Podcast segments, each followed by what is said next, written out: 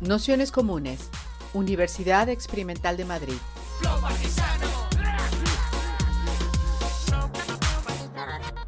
Toda la información en nuestro canal de Telegram Nociones Comunes o en nuestra web traficantes.net barra formación.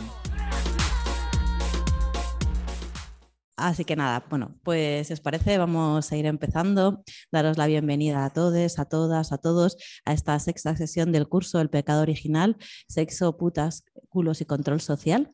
Para esta que sería la sexta sesión, aunque nos queda recuperar la que no hicimos la semana pasada y que haremos la semana que viene con Nerea Barjola, pero bueno, tenemos la suerte de contar con Diana J. Torres, que, es activista, feminista, artista disidente, escritora de, varios libros, entre ellos Porno Terrorista, Vomitum y Coño Potens, que es un poco el, texto a partir del que, del que girará la sesión de hoy y que en torno al cual también ha hecho muchísimos talleres sobre, sobre eyaculación y sexualidad nos parecía como muy pertinente el tratar eh, o cerrar el curso con esta sesión porque tiene como un doble recorrido a nuestro modo de ver. Por un lado, reconoce todo, todo el sistema de dominación y control científico que se establece sobre la sexualidad y el cuerpo, especialmente los coños y de, y, bueno, y esa lectura falocéntrica de la, de la ciencia y cómo eso atraviesa nuestra forma de deseos, nuestra forma de, de relacionarnos con el cuerpo, nuestra forma de, de disfrutarlo y el conocimiento que, que tenemos eh, del mismo. Y, mm, uy, eh, entonces eso nos pasaba por un lado, por otro lado nos parecía también que el propio texto, la energía que transmite, las ganas de proponer otras formas de encontrarnos, de eyacular, de sentir estos cuerpos disidentes, estos nuestros cuerpos, nos parecía un cierre absolutamente propositivo para el trabajo que hemos intentado hacer juntas a lo largo de, este curso. Así que nada, sin más, os dejamos con, la presentación del libro de, Diana y haremos como otras veces, eh, después de la, exposición, un ratito de, de preguntas y de debate. Así que muchas gracias. Bueno, gracias a por la invitación. Que, ¿Me oyen o no me oyen? ¿Sí? Por la invitación a platicar de esto. Nunca me, nunca me voy a cansar de, de hablar de los temas que trato en mi libro. Creo que todavía falta como mucho recorrido para que entendamos hasta qué punto la ciencia, el patriarcado, la Iglesia Católica y todos esos venenos están dentro de nuestra sangre y nuestro pensamiento, ¿no? Entonces, bueno, gracias a quienes están escuchando. Eh, pues yo siempre que presento el libro intento hacer como un recorrido también que parte mucho de lo personal. Yo no soy una persona que haya ido a una academia médica o científica. Todas las investigaciones que hice en torno a la próstata en los cuerpos con vulva eh, fueron de manera autónoma, independiente, es decir, muy precaria, buscando de alguna manera pistas ¿no? y encontrando mucha información que no proviene solamente de la ciencia occidental, sino de otros muchos, otras muchas fuentes. ¿no? El, bueno, el libro del que hablamos es este, el Pucha, bueno, aquí en México esta es la edición mexicana, se llama Pucha Potens, y esta es la edición, pero bueno, el contenido es exactamente el mismo. Em, esto este libro en realidad es como un viaje, ¿no? Yo empecé, empecé el viaje por curiosidad, aún sin, sin declararme como feminista, ¿no? Como no eran esas mis intenciones, nada más era como encontrar respuestas a una cosa que sucedía a mi cuerpo desde muy temprana edad eh, y que nadie me había dado una respuesta. ¿no? Luego me di cuenta de que cuando nos niegan la información eh, se trata de una cuestión de feminismo encontrarla, ¿no? me tardé como un poquito en darme cuenta de eso, ¿no? Cuando de repente, sí, como combatir la manipulación y la mentira sí es una cuestión bastante feminista, sobre todo si se trata de mentiras y manipulaciones relativas a nuestro cuerpo y a nuestra sexualidad. ¿no? Entonces, bueno, yo básicamente eyaculo desde, desde la primera vez que tuve sexo con otra persona, como a los 13 años, más o menos.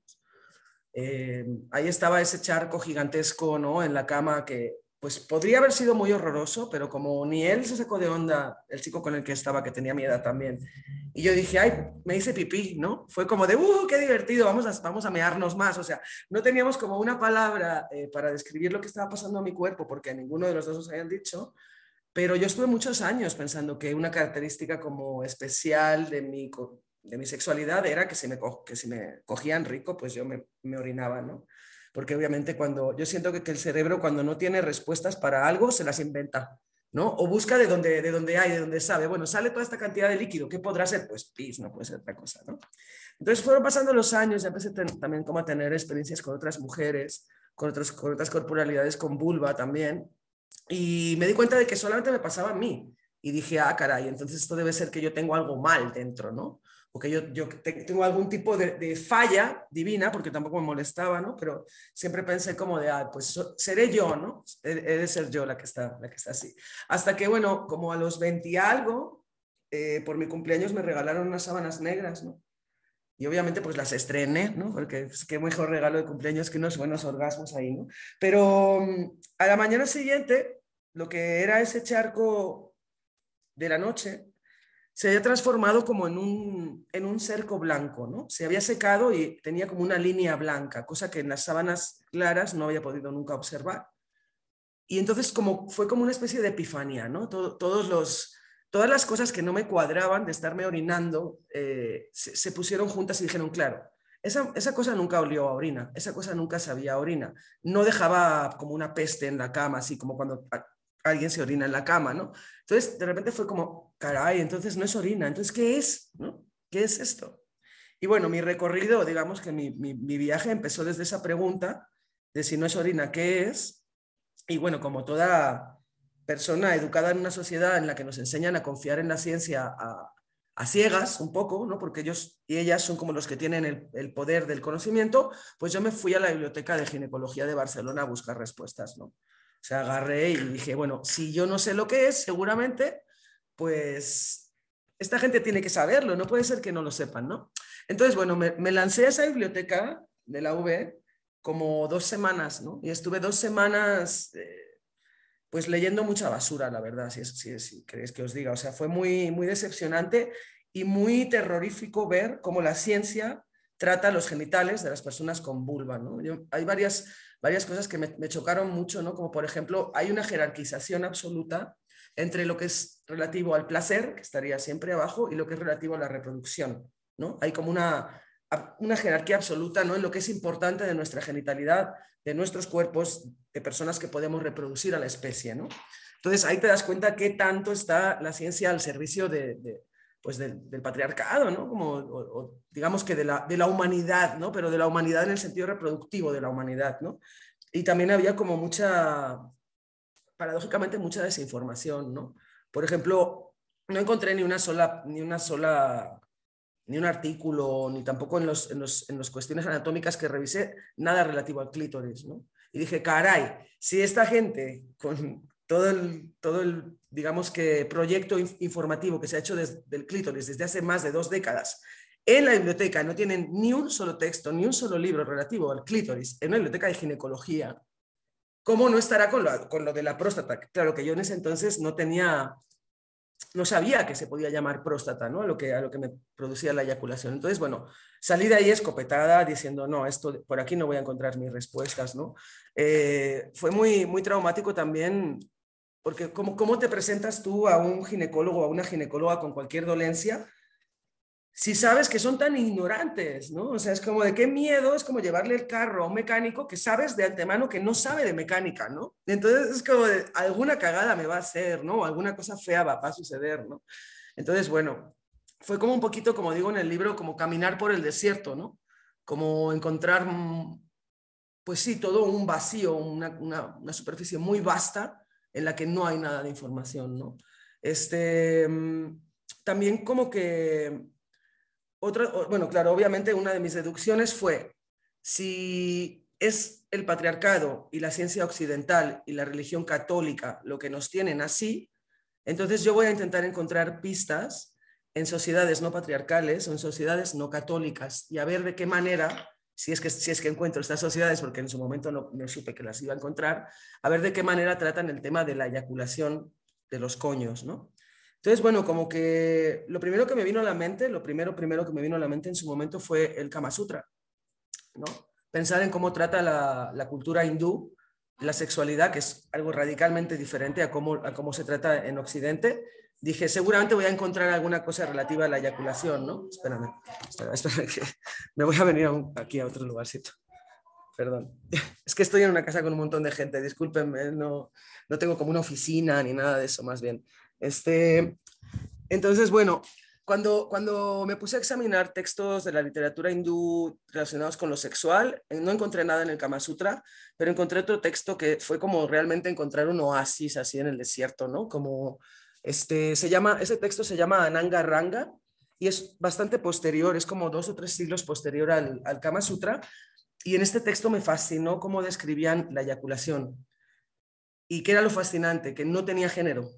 O sea, sencillamente ambos cuerpos eyaculaban. A este líquido le, dieron un nombre que se llama Kama Salila, que sería agua de la vida. Y ya, fuera el cuerpo hombre o el cuerpo mujer, que en este caso obviamente eh, no hablaban de terminologías así tan eh, no binarias, ¿sí? Eh, pues ambos cuerpos podían expulsarlo y era entendido como una comunión amorosa y sensual más que como una cuestión reproductiva. Eso, me, eso me, pareció como muy fascinante. Y dije, bueno, pues por aquí es, ¿no? Entonces por aquí voy a empezar a encontrar más información. Me voy a ir, me voy a, ir a buscar a otras sociedades no católicas, ¿no? Como por ejemplo la cultura china o la cultura árabe, irán, iraniana sobre todo, ¿no? Ahí, bueno, en el libro tenéis bastante bibliografía sobre estos temas, pero eh, de la cultura china me encantó también cómo, cómo se va, qué tanto valor tiene el líquido que expulsan las, las vaginas, bueno, los coños, ¿no? Eh, básicamente se le, se, le, se le, atribuían propiedades médicas curativas al líquido que, no, que nosotras eyaculamos, ¿no? Ahí chequenlo, hay, hay bastante, son sobre todo este tipo de médicos poetas de la antigüedad china que realmente sí tenían las herramientas y la curiosidad para, para describir y para experimentar con los líquidos del cuerpo, con los órganos, con las reacciones. ¿no? Entonces a mí se me hizo como muy, muy bello encontrar que solamente es una cuestión de Occidente, ¿no? El hecho de que la gran mayoría de coños en Occidente no eyaculen, y hablo de Occidente y de los lugares colonizados por Occidente, no es una cuestión fisiológica ni psicológica, es una cuestión política y cultural y religiosa, ¿no? También dije, pues, obviamente la Iglesia Católica ha hecho mucho mal, sobre todo en el sentido de, hacernos eh, o estigmatizar esas, esas corporalidades femeninas que no encajaran en la mujercita dócil, ¿sí? o en la mujercita, eh, digamos, que casta. ¿no? Eh, por ejemplo, cuando, cuando nos ponemos a leer el Apocalipsis de San Juan, que es un texto que a mí me gusta mucho, no crean que no he leído la Biblia ni los evangelios y todo eso, sí, hay que conocer bien al enemigo. Este, cuando nos ponemos a leer el Apocalipsis de San Juan, hay, una pista muy clara de por, de por qué andamos con el grifo cerrado un, poco todas, ¿no? Una de las figuras que en teoría viene a destruir el mundo, eh, pues es la ramera de Babilonia, ¿no? La gran puta, la, puta, la, la puta, y sí con mayúsculas. ¿Y cómo describe a esta mujer? La describe básicamente como eran las figuras de poder femenino eh, antes del catolicismo, ¿sí? como una mujer acuática, una mujer que va subida sobre una bestia líquida y que va aventando líquido. ¿no? Esa es la descripción que hace San Juan de, de una figura de poder eh, de la antigüedad mediterránea, ¿no? que son todas las figuras, cómo se, cómo se relaciona la feminidad con lo líquido y con el poder de lo líquido. ¿no? Entonces, claro, eh, obviamente el catolicismo tuvo muchas artimañas para, para, acabar con esa idea de que, la mujer poder, de, que la mujer es poderosa y de que la mujer adquiere poder a través del, de lo líquido, ¿no? Que esa es como su capacidad, ¿no? Entonces, bueno, también otra, otra cosa muy bárbara que me sorprendió mucho con el catolicismo fue este manual que usaban los inquisidores para quemar a las brujas, que se llama Maleus Maleficarum, que lo pueden encontrar fácilmente googleándolo. Es un manual, el manual que, que digamos que se, se dictó y que se entregaba a los inquisidores para identificar brujas, ¿no? Y con brujas no me refiero solamente a mujeres, ¿ok? También era considerada una bruja un hombre afeminado, o sea, hay como... Lo, digo, lo voy a decir en femenino porque es así como lo decía el, manual. Hay, uno, hay una de las partes de este manual que se, tratan, se trata de la casa de la bruja, cómo identificar que una, que una bruja vive en una casa. Bueno, lo primero que hay que hacer es checar su cama. Si su cama está mojada, es bruja, de cabeza a la hoguera, ¿no? y otra, otra cosa que se puede hacer es checar su cuerpo. Si su vagina está húmeda o mojada, es bruja. Entonces imagínense, ¿no? A través de esos dispositivos de muerte y destrucción. O sea, yo, sí creo que tenemos una especie de memoria epigenética, ¿no? En el cuerpo está grabado eh, pues lo que les ha pasado a nuestras ancestras y ancestros, ¿no? De alguna manera. Y este hecho de que mandaran a miles de cien miles de mujeres a la hoguera solamente por eyacular o por tener el lecho mojado, por tener la vagina húmeda, se me hace totalmente lógico que andemos, pues eso, bien secas, ¿no? Bien, bien desempoderadas. Entonces, bueno, para mí, como revelar esos factores de por qué eh, los coños en Occidente no eyaculan, o si lo hacen eh, lo hacen desde, desde el miedo, desde, el, desde ese sentimiento de, bueno, de, de, todo el cúmulo de estigmas, ¿no? De la puta, de la enferma, de la desviada, de la deforme, ¿no? Porque como no nos han dicho que eso podía pasarnos, si nos pasa es porque algo está pasando mal, ¿no? Entonces, se me hace como muy perverso y creo que solamente a base de analizar este tipo de cuestiones se pueden como desactivar esos mecanismos, si es que se pueden desactivar, porque yo creo que la verdad el daño que cargamos todos en nuestro cuerpo mm, es irreversible, ¿no? O sea, yo no creo que, habiendo sido criadas en una sociedad como la nuestra, eh, el daño que nos han hecho pueda, ser curado, ¿no? Más bien yo creo que desde esas heridas o desde esas cicatrices, eh, tratar de evitar que a las siguientes generaciones les siga pasando este tipo de cosas. Es como para mí como un único, un único consuelo, ¿no? Pero bueno, en fin, este, sigo contándoles con esta cuestión de mi recorrido. Claro, cuando me di cuenta de, o sea, sí había leído textos católicos, pero no, no, no, había puesto el ojo en esa, en esa idea, en esa figura de la mujer, ¿no? Y, eso está muy cabrón, ¿no? En el, en el libro lo que propongo un poco son ciertas venganzas, ¿no? Y ciertos exorcismos, porque no sé, también este libro parte de, una serie de talleres de eyaculación que en cuanto yo tuve como la información básica, que era, no es orina, es eyaculación y lo produce un conjunto glandular que tenemos que se, que se llama próstata, también dije, ah, esta información yo la tengo, que, la tengo que expandir, ¿no? Tengo que empezar a compartirla con otras personas. Entonces empecé a dar talleres y también en los talleres, digamos que si mi libro fuera una tesis, las personas que venían a los talleres hubieran sido como mis maestras, ¿no? Porque me hacían preguntas que yo no tenía ni idea cómo responder, ¿no? Era como, bueno, Diana, entonces si yo no eyaculo, el líquido de mi próstata, ¿a dónde va, no? Y era como de, pues ni idea, ¿no? Entonces me ponía a investigar a dónde va el, dónde va el líquido y todo este tipo de cosas, ¿no? Básicamente fueron como mis guías para escribir el libro, estas personas con tantas dudas en los talleres, ¿no?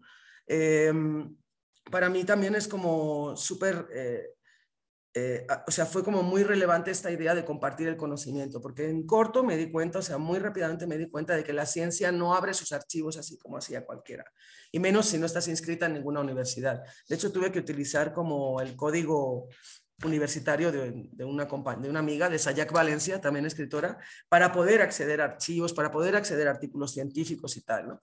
Cuando ya tuve como un poquito más de acceso a, estos, a estos artículos científicos, me di cuenta de que no toda la ciencia estaba en esa posición de manipulación o de, o de mentir o de ignorar. Había todo, un, un círculo, obviamente pequeño, de, de, de, la ginecología que sí estaban intentando luchar por la visibilización de la próstata y por el estudio de la próstata en cuerpos con vulva. Es decir, había una disidencia dentro de la ciencia, ¿no?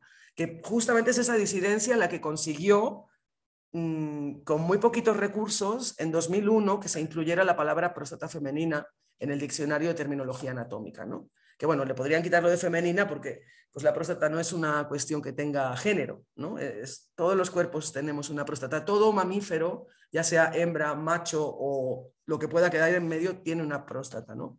Que por cierto, bueno, ya, ya fue como más bonito poderme, a través de esta disidencia científica, poderme enterar como de que realmente sí tiene un montón de funciones y sí es un órgano importante en nuestro cuerpo, ¿no? Lo voy a llamar órgano, aunque eso no es totalmente preciso, es un conjunto glandular, ¿va? Pero vamos a hablar de órgano. Este, una de las cosas como más, más interesantes que me resultó es que en los artículos de la ciencia mainstream que yo había leído, algunos reconocían que teníamos próstata, pero en todos ellos siempre decía que, que era como una mutación extraña de un pasado de la especie, eh, casi como una cosa rara que tienen algunos coños, ¿no? Y, que no tiene, y, la excusa, como para no investigarla mejor o más, era que no tenía funciones ni reproductivas ni sexuales, ¿no? Entonces, cuando empecé a descubrir que realmente, bueno, a descubrir, a enterarme, ¿no? De que realmente, pues, por ejemplo, una de las funciones más importantes que tiene la próstata es que segrega serotonina. Es decir, es aquello que nos pone felices de estar calientes, ¿no? Entonces es como ¿cómo no va a tener importancia, no? O sea, ¿qué, ¿qué, clase de cuerpo estaría dispuesto a pasar por el proceso de la reproducción si no fuera a cambio un poco de felicidad, ¿no? Entonces te das cuenta de que tenemos como diferentes conjuntos glandulares en el cuerpo que son los que nos mantienen aquí como especie. Y nos mantienen aquí como especie a través del placer. No es como por una obligación. Tú comes porque quieres comer, tú coges porque quieres coger y duermes porque quieres dormir. ¿Y por qué quieres? Porque se siente rico. Es como muy básico, ¿no? Entonces, eh, pues la próstata es justamente eso que hace que se sienta rico el estar caliente y el querer tener sexo con otra persona. Entre otras cosas, hay varios factores, está también el clítoris, en fin, pero es la próstata la que segrega esa descarga de serotonina cuando empezamos a calentarnos, ¿no? Eso sería como una de sus funciones para mí muy bueno, la, única que me importa, ¿no? O sea, porque no me pienso reproducir y no tengo como otras intenciones más allá que disfrutar del placer, ¿no? Con mi coño, pues. Entonces, bueno, esa sería como una de las funciones muy importantes. También tiene una función reproductiva que esto, bueno, hicimos como un experimento con una, con una compañera que de hecho también ha investigado mucho estas cuestiones. Ella se llama Clau, Clau Kinky o Clau Chinche y pueden acceder a su trabajo pues a través de Instagram, de las redes. Tiene un, un proyecto muy hermoso que se llama Anarca Gland y también Ginepunk. ¿okay? Lo dejo por ahí por si quieren anotar. Luego puedo pasar como una, una pequeña lista de estos datos que estoy dando. Eh, hicimos un experimento muy, bueno, porque yo había leído en un artículo que nuestro líquido, el que eyaculamos eh, nosotros con coño, también tiene propiedades reproductivas, ¿no?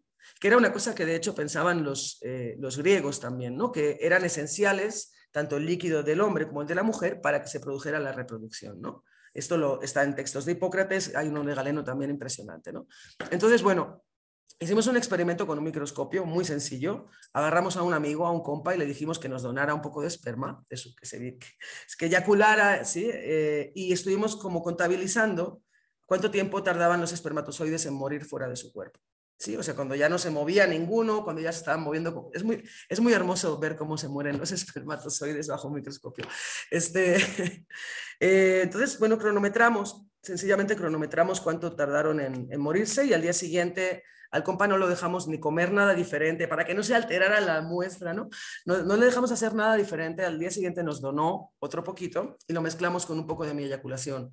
Aquellos bichos estaban increíblemente mucho más veloces que cuando estaban solamente con su contenido de él y además duraron casi el doble de tiempo vivos, ¿no? Entonces dices, ok, sí sirven, digamos que de alguna manera el líquido que nosotros eyaculamos eh, ayuda a varias cosas, a movilizar y a, trans, a, transportar y a conservar el espermatozoide, pero también ayuda a eliminar la, la acidez de la vagina. Digamos que la vagina, toda nuestra flora, es, su cometido es espermicida, es aniquilar cuantos más espermas mejor. ¿no?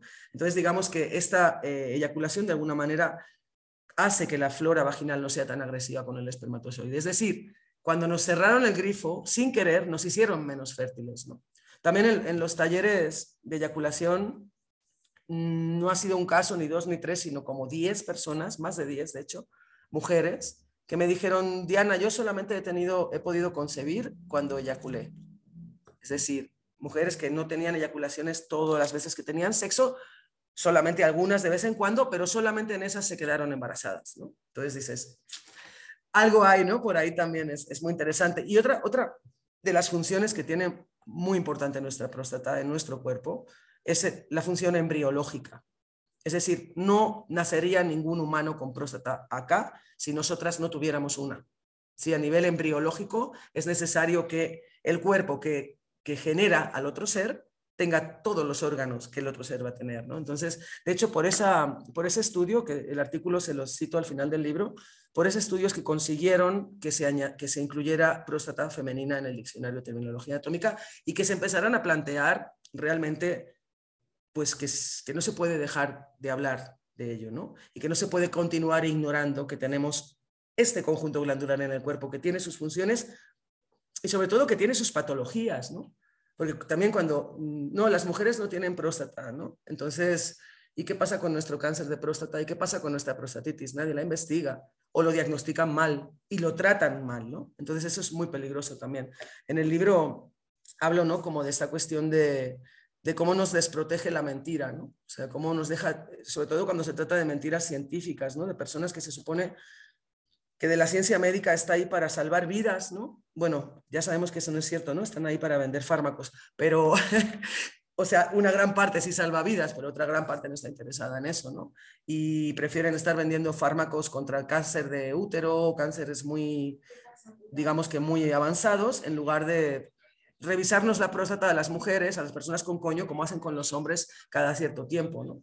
Voy a beber un poco de té porque me estoy quedando toda seca y estoy medio resfriada. Mm. No sé cómo voy de tiempo, aún me falta un montón. ¿Están bien por ahí? ¿Todo el mundo está bien? vale. Muy bien y súper bien de tiempo, o sea que... Pero me quedo con un resfriado tremendo. Aquí en esta ciudad no hace tanto frío como en Madrid, pero hay mucha contaminación. Vale, entonces, bueno, también una de las, claro, a veces amigos o amigas que han estudiado ginecología, como que al principio se enojan, ¿no? Me dicen, pero ¿por qué querría la ciencia ocultar algo? Y yo como de, ¿quieres que te diga lo que yo opino o quieres que te diga una explicación científica? Porque no la tiene, ¿no? O sea, realmente, lo que yo siempre he pensado es que una vez que la razón ¿sí? la razón. Lo racional entró en escena ¿no? en el pensamiento occidental y dijo, no, o sea, hay que bajarle un poquito a, la religión y subirle a la razón, es decir, bajarle a lo irracional y subirle a la razón, el capitalismo y el patriarcado se convirtieron en otra religión, de alguna manera. Entonces, ¿con qué se sustenta el patriarcado? Digamos, pensémoslo de una manera muy sencilla. Eh, para cualquier sistema de dominación se necesitan dos categorías, al menos dos categorías. Y estas categorías tienen que estar bien definidas, tienen que ser sólidas, es decir, esto es un hombre, esto es una mujer, ¿no? Y para que esas categorías sean sólidas tiene que haber un sustento científico o ideológico, ¿no? Es decir, ¿qué se diferencia un hombre de una mujer realmente? A nivel anatómico, ¿no? Entonces es como, evidentemente, una de las, o sea, una de las cosas era que el hombre tiene próstata y la mujer no. Y casi siempre es así por negación. El hombre tiene pene y la mujer no. Siempre tienen y no tenemos, ¿no? Y así es como se sustenta un sistema de dominación, con, diferenciando las categorías, ¿no? Entonces de repente dices, mm, no es así, ¿no? No es tan diferente en realidad, ni siquiera tiene que ver con los cromosomas de género o algo así. O sea, el hecho de que nuestros cuerpos no sean tan diferentes en relación al género es justamente lo que hace que el patriarcado se vaya a la mierda, se resquebrajan las categorías y por tanto se, desestabiliza ese sistema de opresión. Vale. Ay, trajeron cerveza, esperen, me voy a abrir una cervecita con ustedes. Sí, amor, sí, va, perdón.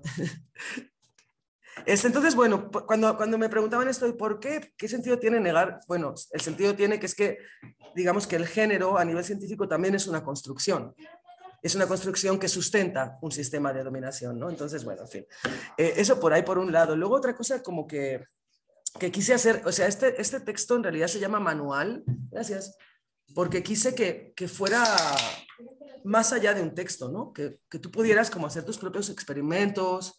O sea, mi intención para escribir este libro, aparte de divulgar información, siempre fue que, que cada persona, no solamente con coño, que cada persona entendiera cómo funciona nuestra próstata, entendiera eh, dónde está, cuál es su localización, cuánto mide, cómo se puede estimular, o sea, como cosas muy prácticas y también como para que nos lo pasemos mejor en la cama, ¿no? Que también un poco de eso tiene que ver por no terrorismo, ¿no? Lo escribí un poco porque follamos fatal, ¿no? Es como, está todo muy mal, entonces quiero que, quiero que esto suceda mejor, ¿no? Entonces, también hay toda una parte del libro en la que, bueno, tiene una parte, no sé si han tenido oportunidad de ver las, eh, ¿cómo se dice? Los los dibujos del librito de atrás? ¿O los pueden poner ahí en la pantalla los tienes por allá? Bueno, no sé quién controla la pantalla, pero bueno, el caso es que atrás tienen unas ilustraciones eh, y lo, a mí lo que me interesaba mucho era como en el sentido de manual, es como dar técnicas, ¿no? Técnicas en las que pues tú pudieras, como por ejemplo, para mí lo primero y lo más esencial es como saber dónde está, ¿no? En realidad está muy, muy a mano, ¿no? Es como muy, es como muy cercana al exterior del cuerpo, como en el cuerpo, como en los cuerpos con pene, ¿no? O sea, la próstata de los cuerpos con pene se puede alcanzar fácilmente con un dedo, ¿no? La nuestra también, ¿no? Está de hecho bastante más afuera. Salud. Soy la profesora menos seria del mundo. ¿eh? Este, entonces, bueno, toda esta parte eh, en la que explico más o menos cómo, cómo tocarnos o, así, o cómo, cómo identificar el tamaño de tu próstata, cómo se siente y así, es como más bien para pasar a la práctica, ¿no? o sea, yo empecé a desarrollar como diversos ejercicios. Me di cuenta en los talleres que una de, uno de los grandes problemas era que las que no habían eyaculado nunca sentían que, que nunca iba a pasar, ¿no? que estaban demasiado bloqueadas o de plano que no tenían próstata, ¿no? Entonces como, fue como muy sencillo desmontar eso diciendo, mira, no, está aquí, métete el dedo, está ahí, ¿no? Ahí está tu próstata. Otra de las... Uy, se cortó. ¡Eh, gracias! ¡Qué bonito! Gracias, corazón. Este, bueno, esos son como dibujos anatómicos que diseñó una, una compañera que se llama Chiara Schiavon, que también ella, ella es de Padova, ¿no? Que es como la cuna del, del, de la anatomía, ¿no? Del dibujo anatómico, pero bueno, también a base de mucha de mucha destrucción y mucha muerte y mucho asesinato. ¿no? En Padova estaba este teatro anatómico donde básicamente, pues sí, avanzó muchísimo la medicina, pero en base a costa de secuestrar personas, eh, digamos que de clases sociales empobrecidas para diseccionarlas en vivo, ¿no? Entonces era como una cosa muy, o, o de plano, pues cuerpos, ¿no? Como que no, que no eran, digamos, sujetos de derechos, que no eran sujetos de ser, de, sí, de humanidad, pues abrían a la gente. Obviamente avanzó un montón porque descubrieron un montón de cosas en los cuerpos, pero es exactamente a base de, pues sí, pues de, de asesinar gente, ¿no? La, la ciencia tiene un, una historia muy oscura, la ciencia médica, ¿sí? También, eh, bueno, para que lo vean, ¿no? Esto sería como el, un dibujo un poquito más eh, fiel a la realidad que los que podemos encontrar en los manuales de, de anatomía, ¿no? Ahí está como un poquito todo. Em, también en cuanto a la ginecología eh, y la, y, la, medicina, hay esta historia de terror absoluta. De, bueno, digamos que el padre de la ginecología, el señor doctor Marion Sims, Marion J. Sims, él básicamente lo que hizo entre 1880 y algo fue desarrollar como más de 30 herramientas que se siguen utilizando, herramientas y procedimientos que se siguen utilizando hasta el día de hoy en la, en la ginecología, entre ellos el espéculo o la, o, la, sutura de la fístula. Pero el señor Sims llegó a estos conocimientos eh, básicamente mudando su laboratorio a una plantación de, algodón en Alabama, donde había muchas mujeres esclavizadas eh, que tenían problemas de fístula. ¿Por qué? Por partos acelerados, por violaciones, por muchas cosas, ¿no?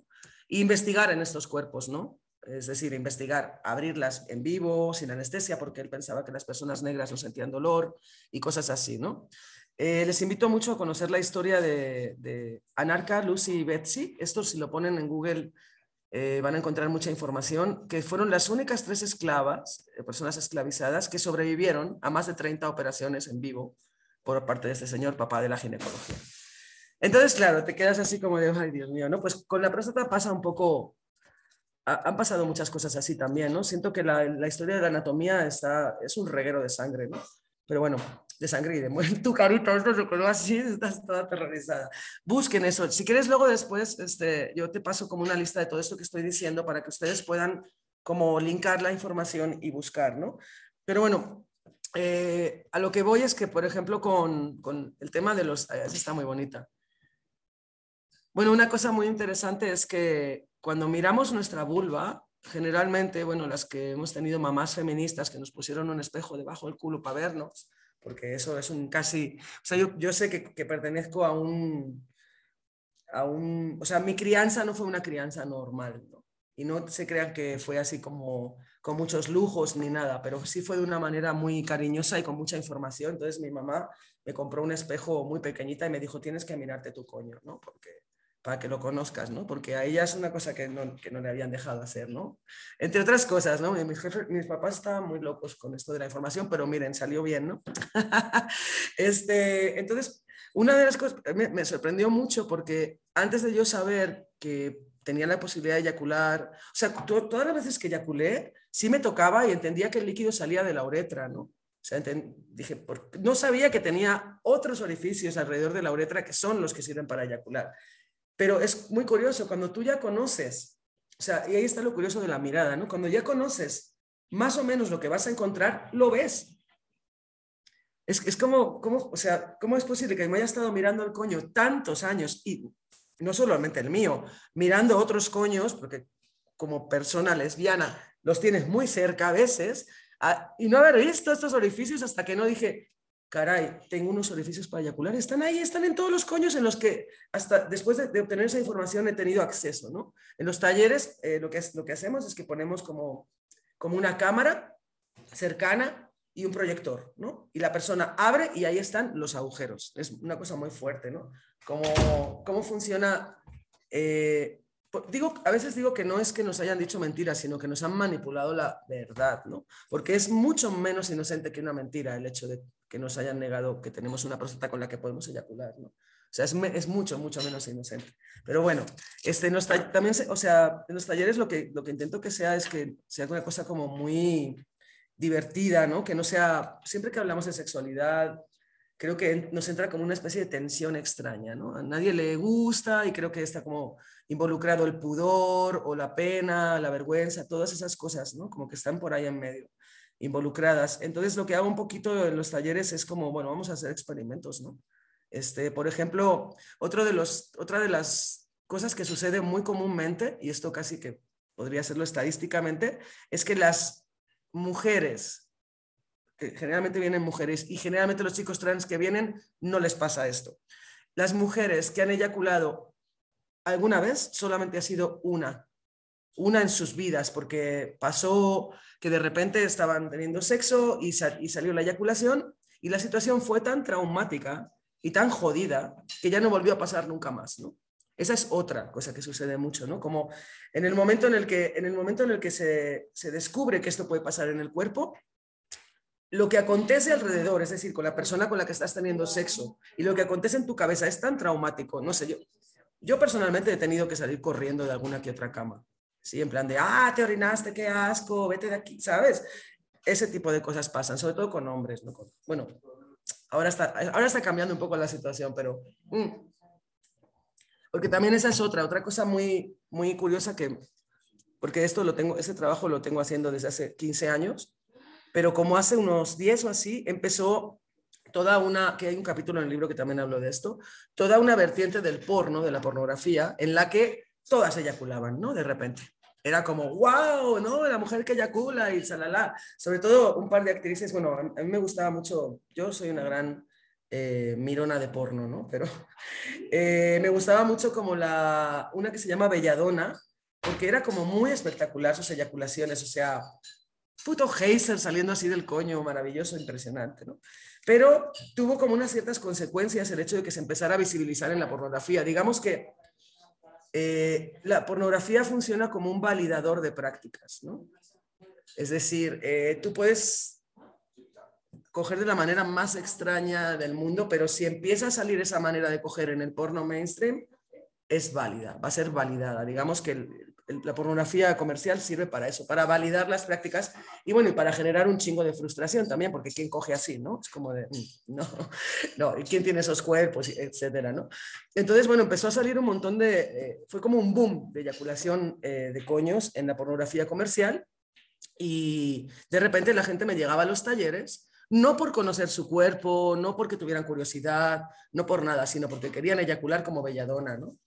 O porque el novio les había invitado al taller porque querían que eyaculara como la actriz porno, salala. Y yo así como de, güey, no va a suceder así, o sea, el porno es una ficción. Puede parecer un documental, de hecho tiene las intenciones de parecer una, un cine documental, pero el porno es una ficción, ¿no? O sea, ver porno y querer coger como se coge en el porno, pues es como ver Harry Potter y querer cambiar el mundo con un pedazo rama, ¿no? O sea, no, no va a suceder, ¿no? Es como... Entonces, eh, quería como hacerles entender también que, que aunque la pornografía representa la eyaculación, no lo hace de una manera documental, sino ficcionada, ¿sí?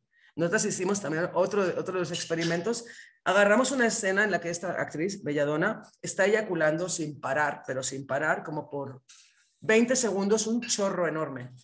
Bueno, agarramos un cubo, un cubo, y hicimos lo mismo con una manguera, y realmente no es posible que tanto líquido cupiese dentro del cuerpo de esa mujer tan flaca y tan chiquita.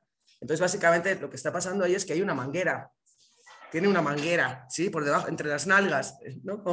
O sea, el porno tiene muchos trucos. En realidad, estar en un rodaje porno te das cuenta de que es, es cine ficción, ¿no? Entonces, bueno, para que tengan eso claro también, que, o sea, yo también con este libro, como una de mis intenciones principales fue dar información y no generar más frustración, ¿sí? Hay todo un pedo con esta cuestión de lo que tenemos que ser las morras, las mujeres en la cama, ¿no? Tenemos que ser esto y lo otro y lo otro y toda esta cuestión. Y ahora además también tenemos que eyacular a fuerza.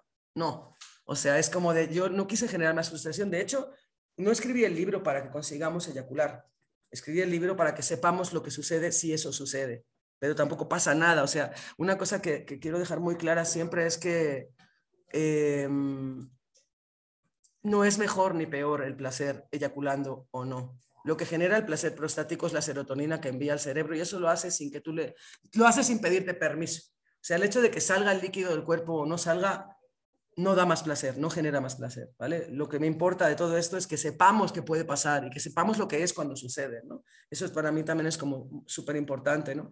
Este, una cosa más importante que les quería comentar es, aparte de lo de la, la cuestión esta de la pornografía, cuando, cuando hablo de cuestiones de salud, eh, no es como una, no es una trivialidad, ¿no?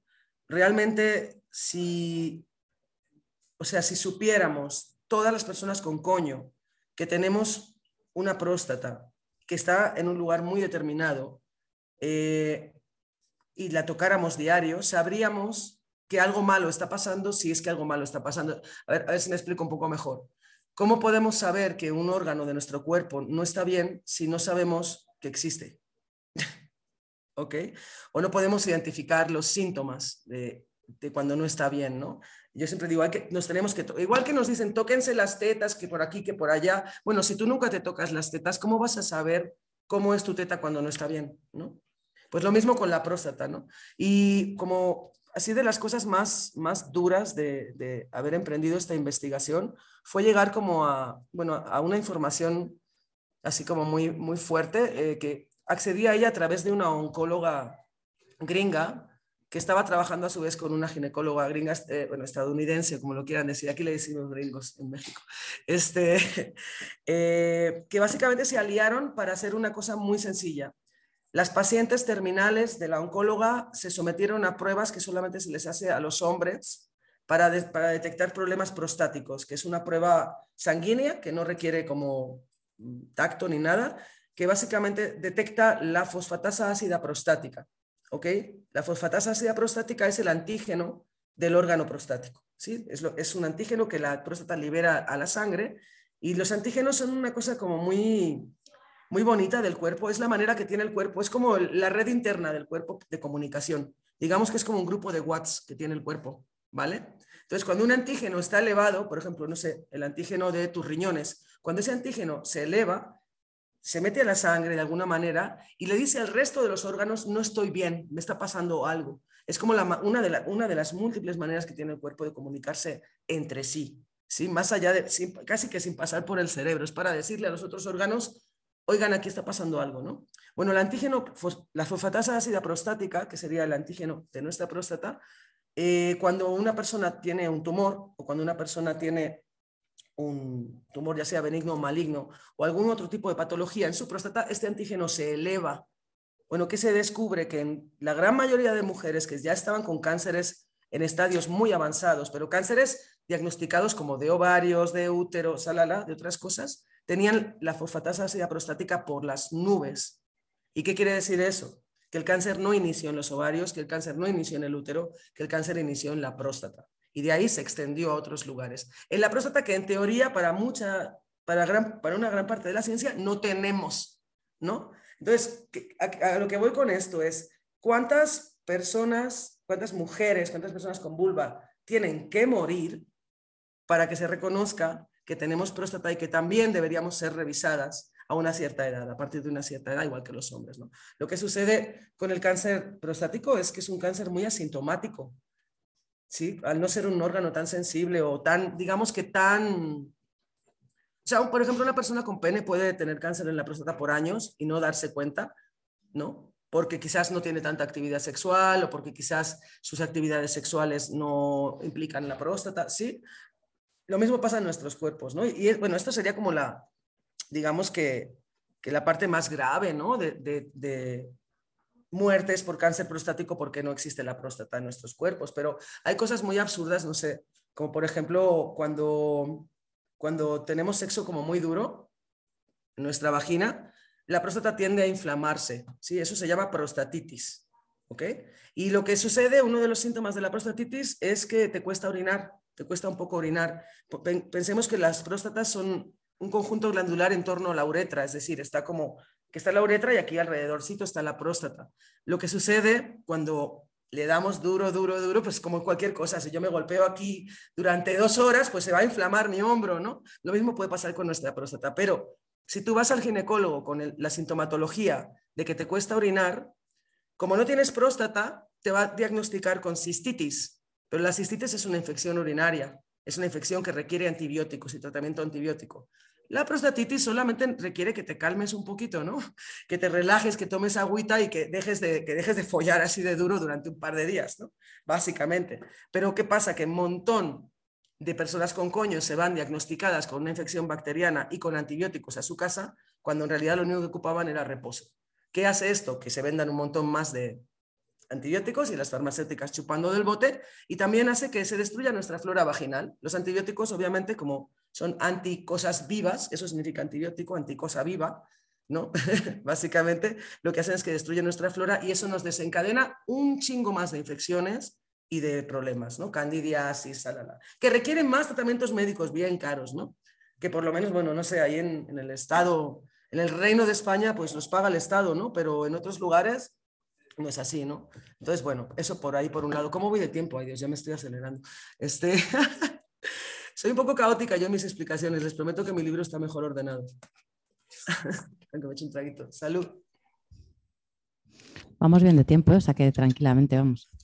Ok, muy bien. Este, a mí me gustaría, en, la edición, la edición mexicana tiene un, tiene un texto que escribió mi, compañera y amiga Sayak Valencia.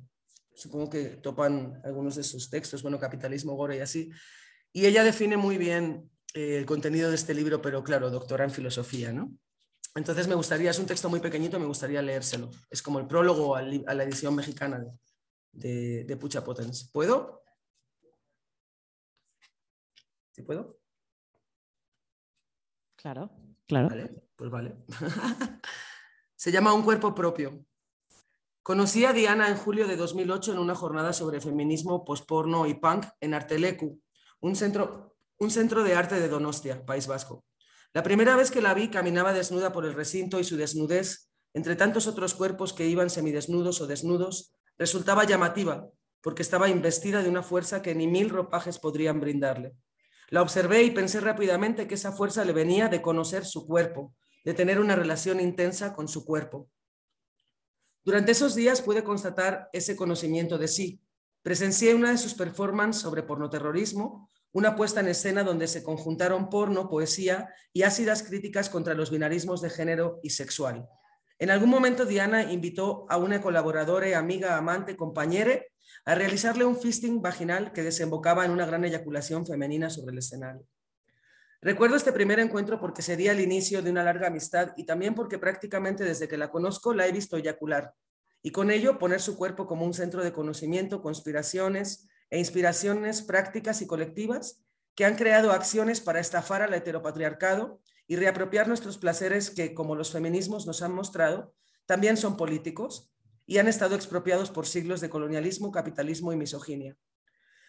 Menciono estos tres factores porque Coño Potens es un libro transfeminista, anticapitalista y anticolonial, porque busca tejer alianzas, liberar saberes y cuerpo de colonizar la sexualidad. Y estas acciones son tremendamente necesarias, pues el valor de estas letras descansa en que desmitifican las certezas que tenemos sobre nuestros cuerpos y nuestras sexualidades. En este sentido, Coño Potens es una especie de arqueología de la eyaculación que nos aporta conocimientos prácticos para recuperar nuestra potencia corporal, arrebatada y ocultada a través de los discursos religiosos, criptocientíficos, fascistas e incluso desde los de la izquierda machista que han hecho de nuestros cuerpos y sus deseos el principal motor de explotación y producción de riqueza. Insisto en que este es un libro de sexopolítica anticapitalista, porque su redacción se ha logrado desde un trabajo arduo, en condiciones de investigación precarias y de intercambio y flujo de saberes, afectos y trueques, y sobre todo porque, como lo afirma Diana, al contrario que el capitalismo, este libro no busca frustrar a nadie por no poder eyacular, sino colectivizar la, la autoexploración y sumar desobediencias transfeministas. Otro punto fundamental del libro es que habla de coños, pero no los esencializa como propiedad de las mujeres, ni romantiza la eyaculación femenina. Por tanto, nos invita a ir hacia nuestros cuerpos, nos hace un llamado a desalinearnos del empobrecimiento sexual que la sujeción heteropatriarcal ha hecho con el cuerpo de las mujeres. Nos encontramos con una prosa amena, socarrona, llena de experiencias y experimentaciones. Desde la primera persona, que no se reduce en un diario sexual, sino que también es un libro muy bien documentado, que hace converger con gran inteligencia las críticas transfeministas sobre el androcentrismo de las ciencias médicas, con la necesaria desmitificación del esencialismo biológico que subyace en ciertos discursos binarios del feminismo transexclusionista. Celebro la capacidad de Diana de hacer una investigación tan profunda que en otras manos hubiera sido un libro más de entelequias teóricas, pero en sus palabras se convirtió en un manual bomba contra aquellos que nos prefieren muertas y despotenciadas en lugar de vivas y gozosas. Finalmente, me gustaría apuntar que escribo este prólogo desde Tijuana, México, en estado de confinamiento por la pandemia desatada por el virus COVID-19, y menciono este contexto porque justamente lo que Coño Potens pretende es darnos herramientas y saberes feministas realmente útiles para desconfinar nuestros cuerpos de la celda en la que el necroheteropatriarcado colonial y racista nos ha metido desde hace por lo menos cinco siglos. Hablo de desconfinar nuestros cuerpos como una forma de desobediencia sexual a la pandemia heteropatriarcal y racista que hoy, de la mano del neoliberalismo, nos quiere confinades y autoexplotades, o nos quiere en las calles como cuerpos esenciales, sacrificables, en pos de mantener funcionando la máquina capitalista. En este sentido, este libro se convierte ahora también en una contranarrativa a ese mandato de confinamiento y autoexplotación, y en su lugar nos propone un manual para reprogramar la relación opaca que muchos tenemos con nuestros cuerpos y cambiar la autoexplotación laboral del home office por la autoexploración sexual en su capacidad de reinventar nuestros cuerpos y sus potencias políticas, tanto en el ámbito de la sexualidad como en el de otras resistencias. Con amor, Sayak Valencia. Por ahí el prólogo de la Sayak. Este, ¿Cuánto tiempo quieren dejar para preguntas? Yo a mí aún me queda hablar del punto G. No sé, yo trataría lo del punto G y si quieres luego dejamos como 15, 20 minutos de, para Por lo que ustedes digan, está bien. Mm. Vale, bueno, como otra de las cosas muy, para mí, claves del libro es que me cago en el punto G. O sea, el punto G es una basura ideológica que también nos ha hecho un montón de daño, ¿no? Como que, bueno, para empezar, siempre me molestó como la idea de tener otro apellido de otro señor ilustre más dentro de mi coño, ¿no? Porque ya tengo al señor Falopio, ya tengo al señor Bartolino, nuestra próstata se llamaba, se llama, la siguen llamando muchos glándulas de Skene, y de repente también tengo al señor Grafenberg dentro de mi coño, ¿no? El señor Grafenberg, a mí en realidad me encantaron sus textos, me encantó leerlo, es un tipo que en los años 50 en Estados Unidos, pues generó muchísima eh, investigación y muchísima recerca, iba a decir, research, sí, investigación eh, en torno a nuestra próstata. Obviamente basado en los trabajos de otro señor anterior que se llamaba Skene y que en lugar de decir que tenemos próstata le puso estas son las glándulas de yo, ¿no? las glándulas de Skene. Por eso hablamos también de colonialismo corporal, ¿no? porque esa idea de llegar al cuerpo, borrar lo que había antes y poner el apellido de uno, ¿no? pero bueno, es una, idea que desarrolla más mi compañera Clau. Eh, entonces, bueno, de repente digo, vale, me siento incómoda con la cuestión del punto G, pero me gustan los textos de este señor. Bueno, lo que sucedió es que los textos de este señor Grafenberg eh, fueron agarrados por tres personas en los años 80, bueno, en realidad a finales de los 70, que redactaron en base a, basándose en los textos de Grafenberg, un texto que se llamaba El punto G y otros descubrimientos científicos sobre la sexualidad humana.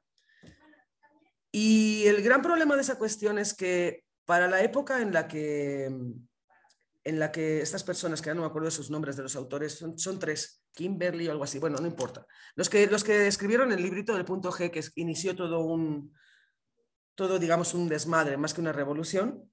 En los 80, justamente, eh, sobre todo las lesbianas, tenían un trabajo muy intenso para la visibilización del clítoris como el único órgano capaz de entregar un orgasmo en, un cuerpo con coño, ¿no?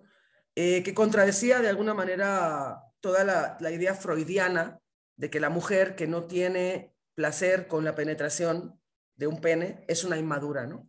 Esa idea de la, de la inmadurez histérica, ¿no? De, que de hecho la, la, histeria salió del, digamos que del manual de patologías mentales del DSM, salió en los años 50 la histeria. O sea, imagínense, hasta ese momento éramos unas histéricas, ¿no? En las que nos tocábamos por afuera o las que no podíamos venirnos con penetración, etc. Aunque curiosamente la histeria, una de las maneras de curarla era con penetración y con masturbación exterior, ¿no? Pero bueno, eso es otro tema. Es que yo me voy por las ramas un poco a veces. Entonces dije, claro, qué casualidad que en el momento en el que el clítoris como órgano es... Eh, esencialmente importante en nuestra sexualidad empieza a tener protagonismo, aparece una teoría para decirle a todas las mujeres que sí pueden ser mujeres correctamente, que es decir, solamente con penetración. Y esa teoría viene a decirles que dentro del coño tienen un lugar misterioso en lugar de informarles y decirles que tienen una próstata.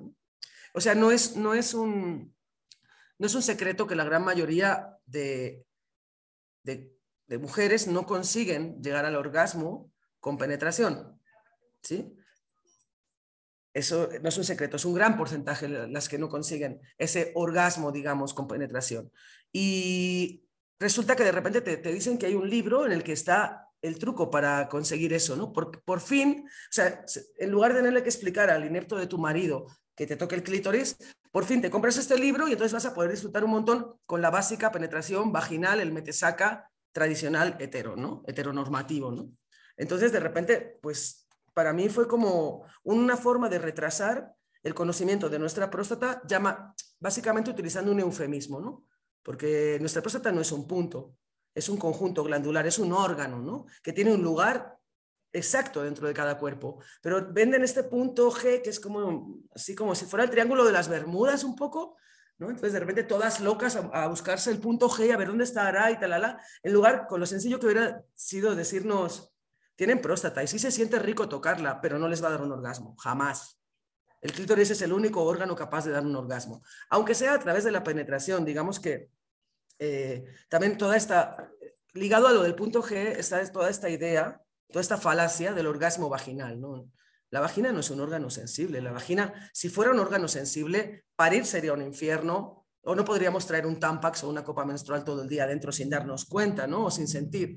No es, o sea, la vagina es incapaz de generar un orgasmo. Y cuando hablan de punto G y orgasmo vaginal, es una cagada a nivel anatómico, pero también a nivel ideológico, ¿no? Cuando alguien consigue un orgasmo solo con penetración, lo que lo está generando son las patitas del clítoris. Digamos que aquí está, estaría aquí la cabecita, el glande del clítoris, pero el clítoris tiene unas patitas, ya lo, ya lo hemos visto todos, ¿no? Esto no hace falta. Y aquí está la vagina. Entonces, cuando hay penetración, roza las patitas del clítoris, que también son muy sensibles, y en algunos cuerpos son más sensibles que otras, lo suficiente como para generar un orgasmo, pero orgasmo vaginal y clitoriano, eso es una cosa muy absurda, ¿no? Y digamos que el punto G no hizo nada más que perpetuar esa idea absurda de que podemos tener orgasmos solamente con una penetración vaginal y además tocando un punto, ¿no? O sea, como encuéntratelo, ¿no? Y claro, obviamente derivado de, esta cuestión del punto G, pues hubo un montón de, pues de, talleres, de estudios, todos obviamente súper mal enfocados y sin querer de alguna manera reconocer la existencia de la próstata en nuestro cuerpo, ¿no? Y su rol tan importante que tiene en nuestro cuerpo. Este, o sea, realmente si el señor G hubiera hecho sus investigaciones en otra época, como por ejemplo en los 80, él no hubiera, yo sé que no hubiera dudado en llamarlo próstata. Hay, una, hay uno de los, de los textos del señor Grafenberg, que a mí me parece una maravilla, en la que él pone a uno de sus estudiantes con tejido prostático de un hombre y tejido prostático de una mujer en dos microscopios diferentes y le dice, dime la diferencia. No hay ninguna. no la hay, es el mismo tejido, ¿no? Él ya sabía que podía decir eso, pero en lugar de eso, pues obviamente lo siguió llamando glándulas de Skene por respeto a, pues, ¿no? Ese, respeto tan absurdo que le tienen a veces los académicos a sus superiores. Casi como si fueran militares. Pero bueno, él podría muy bien haber dicho que teníamos próstata, ¿no? Entonces, bueno, por ahí lo del punto G, dejemos de hablar, de, yo, me caga, sobre todo me caga cuando desde los feminismos se sigue hablando de punto G, es como nenas, o sea, ¿a poco queremos otro apellido de otro señor ilustre dentro del coño? ¿Para qué? Solamente retrasa el acceso a la información. Entonces, bueno, creo que eso es un poco todo lo que, lo que quería decir. Genial, pues muchísimas gracias. Eh, no sé si... acelerada. Ya, pero también son un montón de cosas. Eh, si tenéis preguntas, ideas, cuestiones que queráis tratar.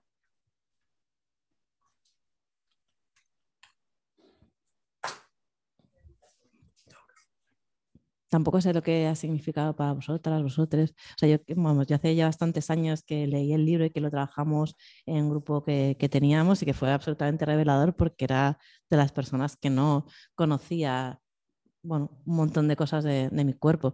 Entonces, y, no sé, y que la propia experiencia, tanto de hacerlo, sentirlo, estar con otras eh, y con otras fue verdaderamente significativa a la hora de recomponer un poco, al menos mi cabeza. No sé si, bueno, alguna habéis tenido la oportunidad de ir a alguno de los talleres o si habéis podido ver esto con más detalle, pero, pero bueno, a mí sí que me, me descolocó bastante en su momento. Ah, genial. Está Sandra. Sandra, ¿te animas? Sí, a ver un momento que conecto la cámara y el... Vale. Ah, bueno, lo primero de todo es, darte las gracias, eh, Diana, por, la charla. Eh, me hacía mucha ilusión escucharte porque para mí Porno, Terrorismo y Coño Potens han sido dos libros que, me han flipado y, y, que me los he gustado muy fuerte. Y un poco, mira, tengo una gata cachonda por aquí. en línea con lo que cerrabas ahora tu, tu, comentario, ¿no? De que estas mentiras, que también lo comentas en el libro, a veces vienen de parte del feminismo. Dices una frase en el libro que a mí me mola mucho, que pones que si a través del feminismo no encontramos las compañías adecuadas para la revolución que hemos imaginado, ¿dónde deberíamos buscar? Y es como, eh, bueno, como que esta pregunta me gusta mucho, la tengo ahí como subrayadita y como que me encantaría que lo pudieras comentar esto o, qué sientes, que dónde deberíamos buscar o, Yo tengo dos respuestas a eso, en realidad. Creo que una cosa que, que, no, es, no es casual, ¿no? O sea, y no es, no es no justificada. Creo que el feminismo, al menos en el que aprendimos tú y yo, que es el feminismo blanco europeo, se alejó un montón de otras, de otras luchas políticas Mm, como el de colonialismo, como el antirracismo, como el anarquismo. En el caso del anarquismo, porque la verdad los compas anarquistas siempre nos han tratado de la mierda, ¿no? en general, ¿no? O sea, yo me movía en círculos anarquistas, decía, pero ¿qué hago yo con esta panda de machos? O sea, sí, genial, vamos a destruir el capital, pero cabrones, o sea, mira cómo estás tratando a tu, novia, ¿no? O sea, era como, siento que el feminismo poco, poco a poco se fue como encapsulando en sí mismo, ¿no? Sin mirar, porque bueno, a veces por, por una cuestión de ignorancia, sobre todo cuando se trata de hablar de, de, otros feminismos, de los otros feminismos, pero también a veces por, por defenderse, ¿no? O sea, ¿qué nos interesa a nosotros las alianzas con los anarquistas si nos tratan así, ¿no? Si no, o si no van a salir de su, de su mentalidad de macho de mierda finalmente, ¿no? Entonces, creo que ya va siendo hora de abrir, ¿no? Creo que, que esas, esas respuestas mm, necesitan necesitan que el feminismo se abra. Y también buscar, a, veces hasta lo más insospechado, en el campo, ¿sabes? Sálganse al campo, ¿no? O sea, vean cómo estamos o cómo están las personas en el campo o sálganse de, de los círculos de confort, de comodidad, ¿no? Como creo que para mí, el, digamos que el feminismo blanco occidental para mí ya no tiene más respuestas, solamente me tiene decepciones preparadas, ¿no? Y, por ahí creo que esa es mi respuesta. Creo que es, eh, es, hora de abrirlo, de abrirlo, abrirlo. Y de callarnos un poco y escuchar más también. Creo que es muy, muy esencial, ¿no? Como de, ah, cabrón, mira cómo resolvieron esa cosa en la que nosotros tenemos dando vueltas 20 años, mira cómo lo resolvieron en este otro, en esta otra lucha política, porque son luchas también, ¿no? Entonces, bueno, eso. ¿Te respondí, Sandra? No sé. Sí, sí, muy interesante, muchas gracias. ok. Voy a leer una pregunta que ha hecho Natalia por el chat. eh, que eh, dice, me gustaría saber si quedan lugares, grupos de investigación, etcétera, de experimentación de la próstata en vulvas en Madrid, en el Estado español o en el mundo a los que se puedan acceder. Esa es una gran pregunta, eh, pero no sé si te refieres a grupos dentro de la ciencia o grupos autónomos. Yo entiendo Dentro de la ciencia hay un par. grupos autónomos, pero no sé si le da igual. Eh, yo creo que, o sea, yo tengo tanto tiempo fuera de allá, o sea, dentro de unos días, un mes, voy a hacer una década fuera de- del territorio español, ¿no? Eh, estoy en México. Eh, yo lo que hice, lo, lo que empecé a generar yo personalmente, fueron grupos de Telegram con todas las personas participantes en los talleres, que muchas de ellas luego empezaron a, no sé, hay un grupo en Italia, ¿sí? Creo que hay otro grupo en Francia, pero realmente en España no sé, no te sabría decir, estoy muy desconectada, una disculpa. Pueden generarlo ustedes. Y yo sé que hay compañeras haciendo talleres, eh, no sé, o sea, yo puedo mandar alguna referencia luego porque yo hace poco con, con las compañeras de otras del, del colectivo de trabajadoras sexuales sí que estuvimos haciendo squirting eh, también y vamos con, con el libro, entonces sí que sé que los hay, entonces luego os lo mando. Eh, ahora no me acuerdo de del nombre de la compañera que lo llevaba, Mm. pero bueno, que están como apoyados en, en el trabajo que, que ha hecho Diana. Ok, o sea, yo básicamente una de las cosas que hice con el libro, y de hecho lo digo muy explícitamente, es hagan lo que quieran, a mí no me pidan permiso, ni para utilizar los materiales, ni para nada, o sea, es de, ¿sabes? Es de quien lo quiera, de quien lo quiera utilizar, ¿no? Entonces, por eso también no me entero muchas veces de nada, porque de repente, no sé, veo un flyer así de que en Instagram me etiquetan, hay un taller de eyaculación en no sé dónde, Ah, pues chido, pues qué divertido, ¿no? Qué genial, esa es la idea, ¿no? También una cosa que olvidé decir que es muy importante para mí es que siento que, que el- cierto tipo de conocimientos se comportan como un virus, ¿no? Y eso es una cosa que para mí ha funcionado y al principio no creía mucho en que, este, en, en que esta información pudiera comportarse así, pero no sé, por ejemplo, me he dado cuenta de que desde que escribí el texto en 2013 hasta ahora, que ya van 10 años, este, este libro cumple 10 años en este año, eh, hay un montón más de gente joven, sobre todo gente jovencita, que tiene el conocimiento de que tienen una próstata y que ya no van a pasar por el trauma de que les digan que se están orinando y que ya no van a pasar por el trauma de pensar que tienen algo mal en su cuerpo o que son inmediatamente putas por eyacular, ¿sabes? O sea, sí ha habido un avance y ese conocimiento ha sido a través de vender libros y de dar talleres. Eso solamente pasa cuando hay como una conducta vírica en la información. También te se lo cuento a cinco personas, esas cinco se lo cuentan a otras cinco, y así tú, tú, tú, tú, ¿no? No mediática, pero se consigue con el tiempo, ¿no? Diez años, bueno, pues otros diez si quieren, a ver qué pasa. ¿Qué más? Hay una pregunta por aquí.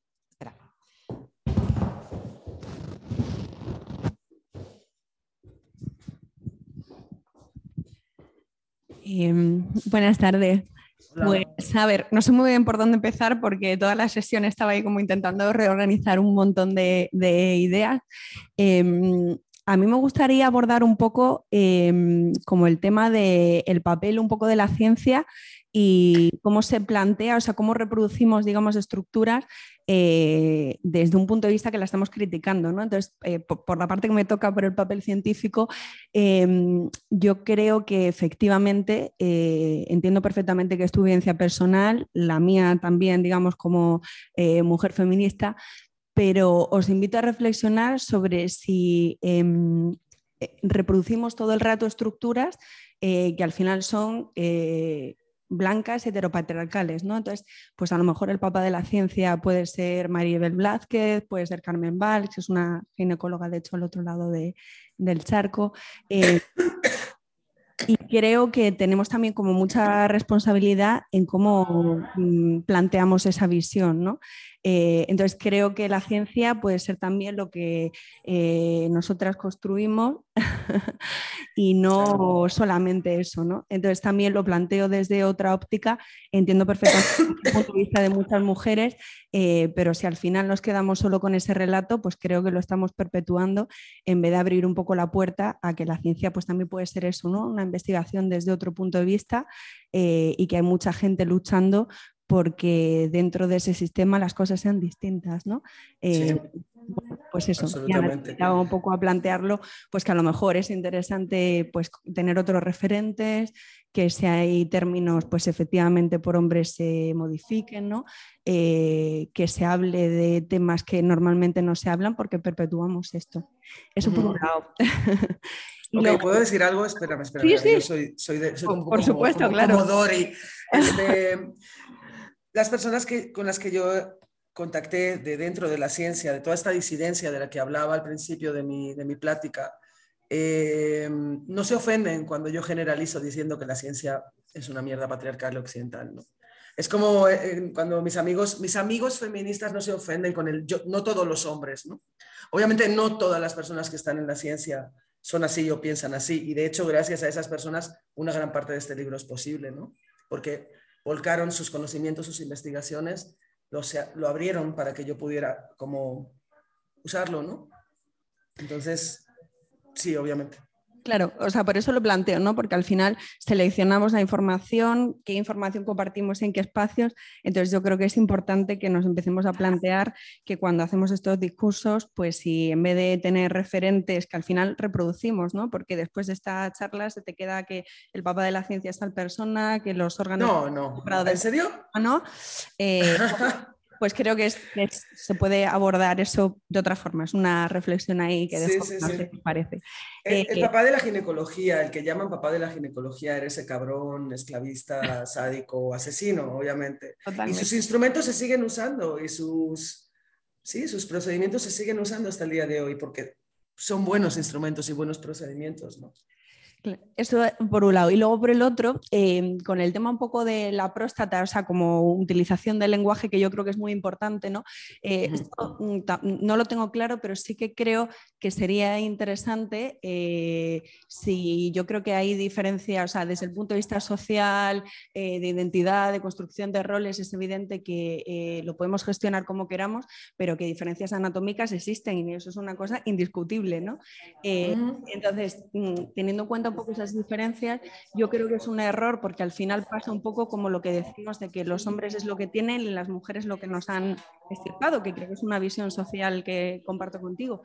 Entonces, creo que esta asimilación de que los hombres tienen próstata y las mujeres también cuando son procesos distintos, creo que no ayuda al conocimiento de estos procesos. O sea, creo que si lo que estamos defendiendo efectivamente es las particularidades, el estudio, el avanzar, el conocernos, creo que hay que, eh, porque no se pueden equiparar, es decir, una prostatitis en un hombre es una cosa y una afectación de las glándulas de esquina prostatitis, ese sitio que queremos explorar con el que estoy de acuerdo, es otra cosa distinta. ¿no? Entonces, creo que la asimilación de esos procesos eh, creo que no ayuda a que eso avance y a que haya un campo de la ciencia y de la sociedad que vaya a favor de que conozcamos mejor nuestros cuerpos y en ente no nos traten de una forma diferente. Ok.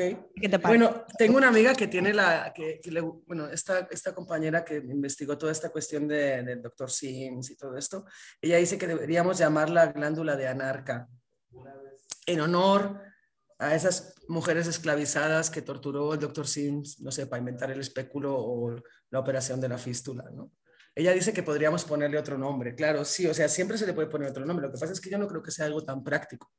Es decir, mientras en mi sangre siga habiendo fosfatasa ácida prostática, cuando tú me buscas la fosfatasa ácida prostática, ahí está, mientras a nivel genético, embriológico, yo siga teniendo exactamente lo mismo que se llama próstata desde la ciencia, ¿por qué no llamarlo próstata? Es lo mismo que, no sé, cuando hablan de un cerebro masculino, un cerebro femenino, un corazón, es como si el, si el tejido es el mismo y las funciones son las mismas, aunque varíe la, la posición y el tamaño, ¿Cuál es la diferencia? ¿no? Es para mí. Pero yo sí, yo sí abogo por llamarlo de otra manera, por ponerle un nombre más chido, más bonito. Bueno, pues ya está ahí. Nada, yo también me cago en el punto G, Diana. Más cosas.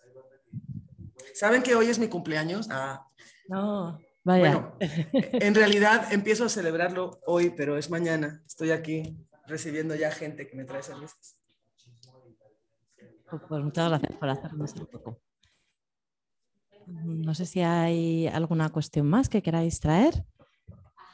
Gracias, Ana. Gracias. Ay. Pues si no hay más cuestiones pendientes, no sé si queréis que lo dejemos aquí para no liarte con todas las visitas y el resto de cosas. No, tranqui, no, no, o sea, yo si tienen más cosas que hablar, yo estoy feliz. Me encanta, me encanta empezar el día de mi celebración así, haciendo esto, que es lo que más amo hacer. Después de coger.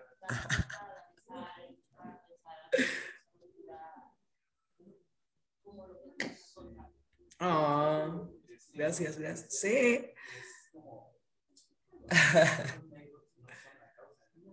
Gracias a ustedes. Me he colado. ok, ok. Ah, bueno, todo esto es porque están escribiendo en el No, es que está una compa ahí, C, creo. Eh, se coló en para saludarme. Ay, sé, pues llámame por WhatsApp, man, aquí tienes mi... Pues no sé si hay alguna cuestión más ahora que...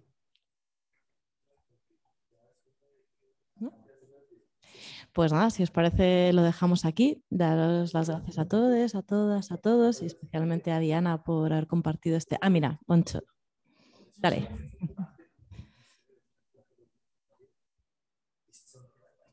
Es que no sé si se me va a ver porque se me ha ido la batería de casa. Voy con luz. Pero se te oye. Se te oye. ¿Se me oye? Bien. Sí. Hola, Diana. Hola. A ver, no sé si va muy encarada solo a la a tu charla, sino más, es como más general. Como que me da la sensación de cuando estabas tú con Goño Potens y con la Yopis y estabais todas ahí un montón de peña súper cañera con pornoterrorismo, ¿no? Posporno y todo esto.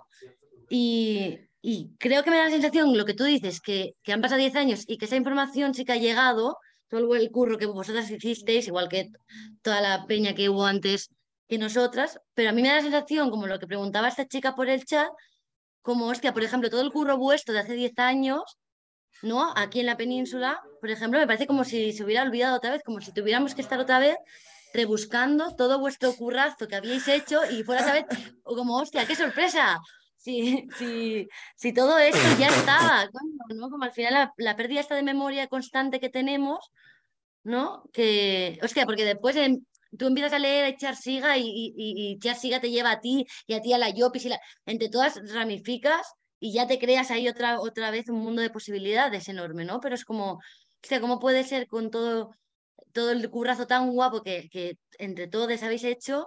Hostia, como eso, ¿no? Que sí que se queda, pero al mismo tiempo es como que está muy oculto. O es la sensación como que me da a mí, ¿no? Como que una vez llegas ahí, llego, yo llego a ti, ¿no? Y a través de ti, a ti llego a un montón, ¿no? Pero hostia, tengo que llegar.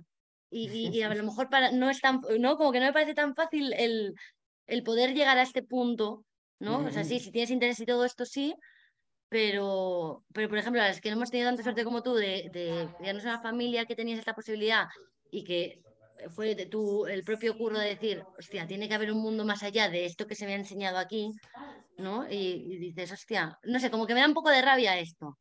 A ver, no. Usa la rabia, es muy práctica.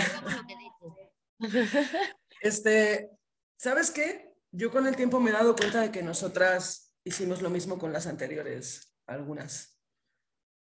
Obviarlas e ignorarlas. Y ya estaban diciéndolo desde hace mucho antes el cuerpo, la sexualidad es clave, ¿no? Para destruir el patriarcado y el capitalismo y todo el país, ¿no?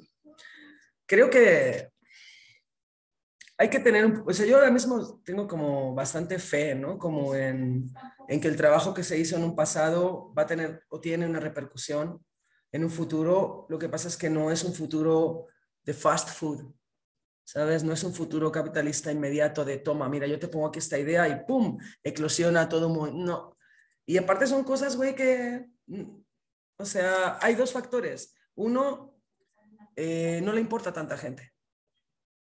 Y dos, todavía tenemos que estarnos preocupando por un montón de cosas que van más allá de tener una vida sexual rica y estupenda y empoderada, como tener un techo, comer, ¿sí? Como de repente es como avanza despacito porque pues el carro está bien roto, ¿no? O sea, es como está roto hay que repararlo, pero poco a poco, ¿no? Hay que tener mucha paciencia, creo, a veces con las ideas. Ay, Diana, te Creo que... No, me estaba, no sé, que tosí y como que se desconecté la computadora, no sé qué pasó. Vale, pues teníamos una... me estoy muriendo. A ver.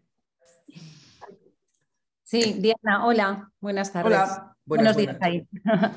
Nada, yo quería preguntarte, eh, por, a, raíz de lo que te, preguntaba la última compañera sobre, sobre por qué crees que, que todo vuestro trabajo eh, ahora parece que las, los estamos descubriendo en este momento. ¿no? En, mi caso, la verdad es que mi acercamiento al postporno y a todas estas eh, posibilidades alternativas es, es, reciente pero sí que me gustaría saber cuál es tu opinión o por qué crees que el feminismo, eh, también en temas como, como, esto, como la pornografía o el propio cuerpo o, el uso del cuerpo como arma política, el feminismo vuelve a estar extendido de una manera quizás como, como nunca antes, ¿no? con una beligerancia, eh, al menos en, en España, que, que, bueno, que, que, no veíamos desde aquí en España desde hace muchísimo. Bueno, desde. ¿Te refieres a las abolicionistas?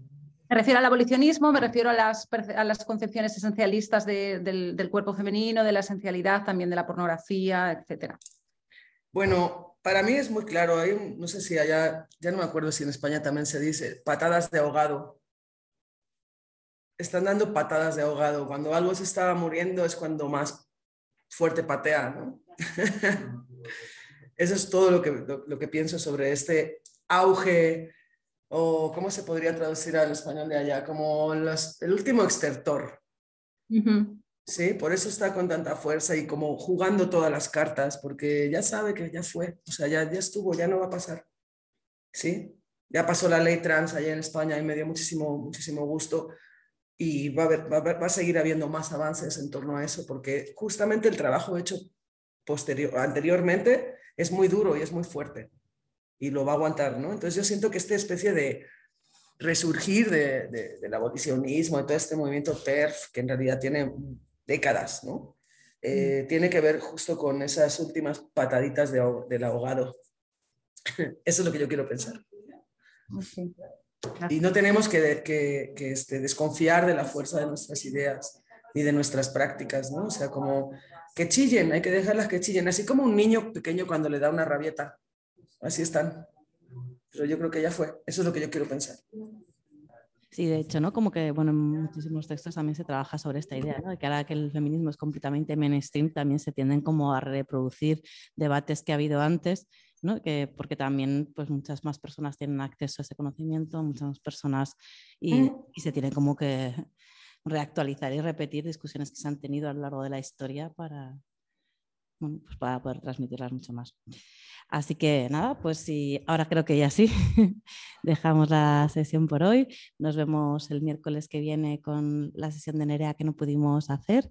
Y nada, darle muchísimas gracias a Diana, a vosotros, a vosotras por estar aquí y desearle un feliz cumpleaños y un día súper divertido y disfrutan. Así que. Gracias. Gracias. Me retiro. Eso. Adiós.